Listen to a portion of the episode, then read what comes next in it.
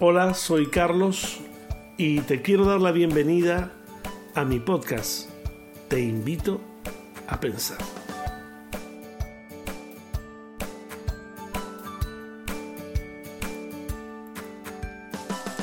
Abnegación, el gozo de servir. En capítulos anteriores hicimos hincapié en que las buenas y firmes decisiones conforme al corazón de Dios son las que proveen un óptimo vínculo con los demás. Si esos vínculos son coronados con el gozo de nuestro hacer, convertiremos lo que parece imposible en realidad. Alcanzar el ser perfectos conforme a la medida de la estatura del Señor. Buscar y entresacar las más ricas enseñanzas impartidas por el gran Maestro.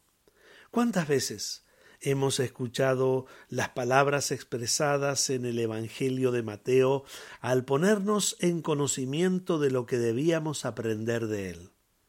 Aprended de mí, que soy manso y humilde de corazón, y hallaréis descanso para vuestras almas. ¿Qué debemos aprender? ¿Cómo debemos ser?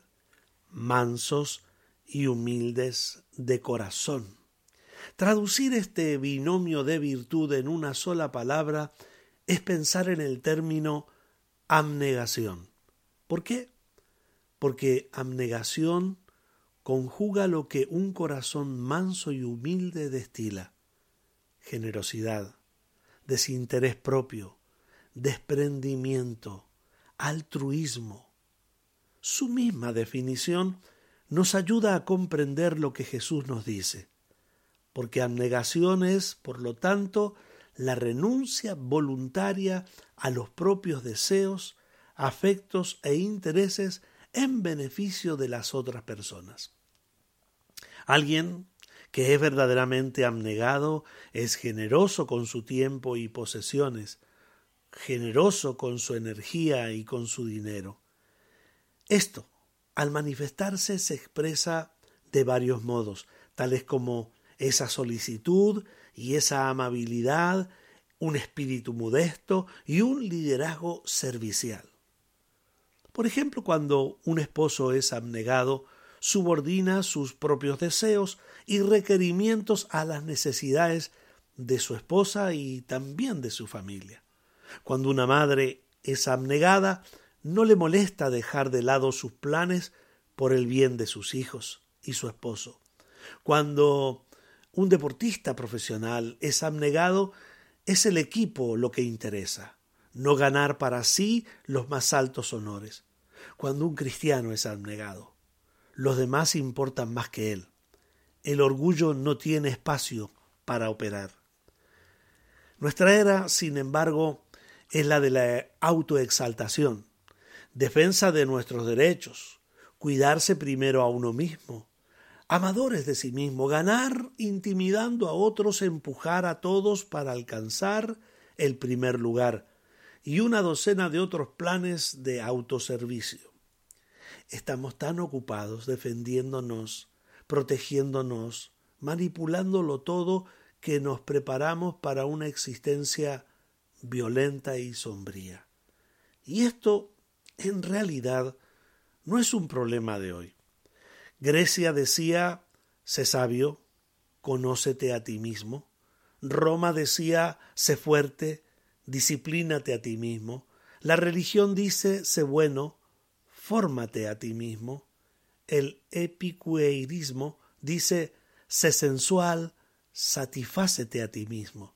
La psicología dice, sé atrevido, supérate a ti mismo. El materialismo dice, sé posesivo, provéete a ti mismo.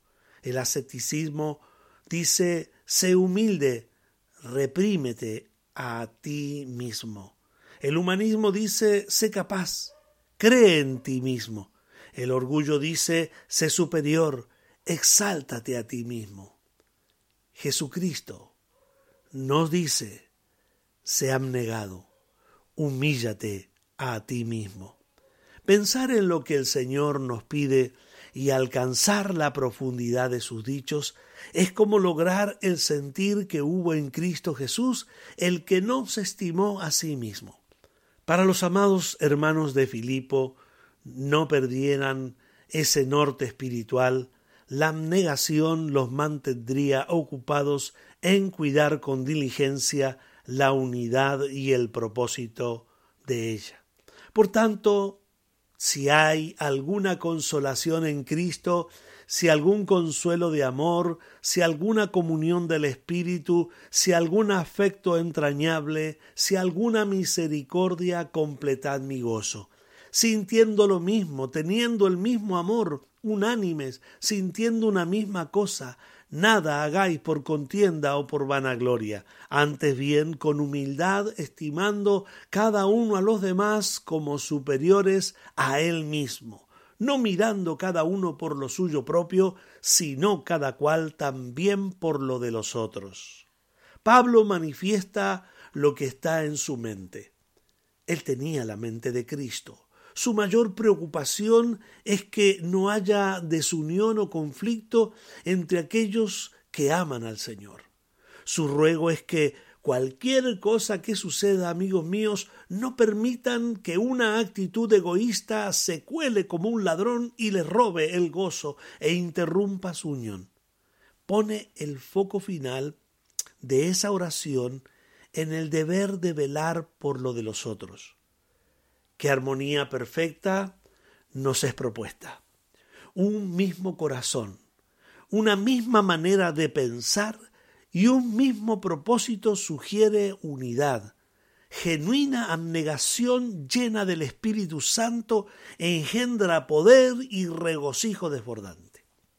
Ahora bien, vamos a considerar si esto sugiere uniformidad, ¿Quiere decir que tenemos que estar siempre de acuerdo en todo? ¿Se trata mm, esto la armonía? No, en ninguna manera. Hay diferencia entre unidad y uniformidad. La uniformidad encierra la palabra uniforme. Nos vestimos igual, lucimos igual, sonamos igual, pensamos igual, actuamos igual.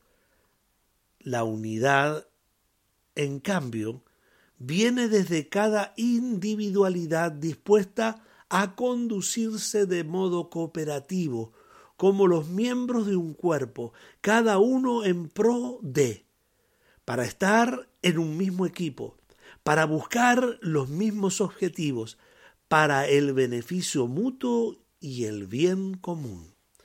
Ironside dijo es muy evidente que los cristianos jamás estarán completamente de acuerdo en todos los puntos. Estamos tan sumamente influidos por los hábitos, por el ambiente, por la educación, por la medida de aprehensión intelectual y espiritual que hemos alcanzado, que es imposible encontrar un número de personas que miren todas las cosas desde un mismo punto de vista. ¿Cómo es posible entonces tener una misma manera de pensar? El mismo apóstol lo explica y ya lo hemos dicho. En otra parte cuando se refiere eh, de esta manera y él dice, creo también yo tengo la mente de Cristo. La mente de Cristo es la mente humilde. Y si todos somos de esta mente, andaremos juntos en amor, considerándonos unos a otros y buscando más bien ayudar unos a la fe de otros antes que cuestionarnos las convicciones unos a los otros.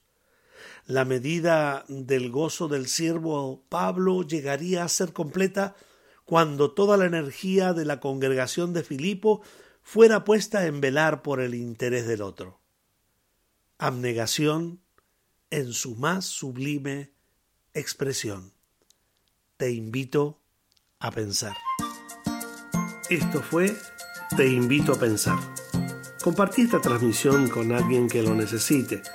Suscríbete para recibir avisos de nuevos episodios y nos encontramos, si el Señor así lo permite, el próximo miércoles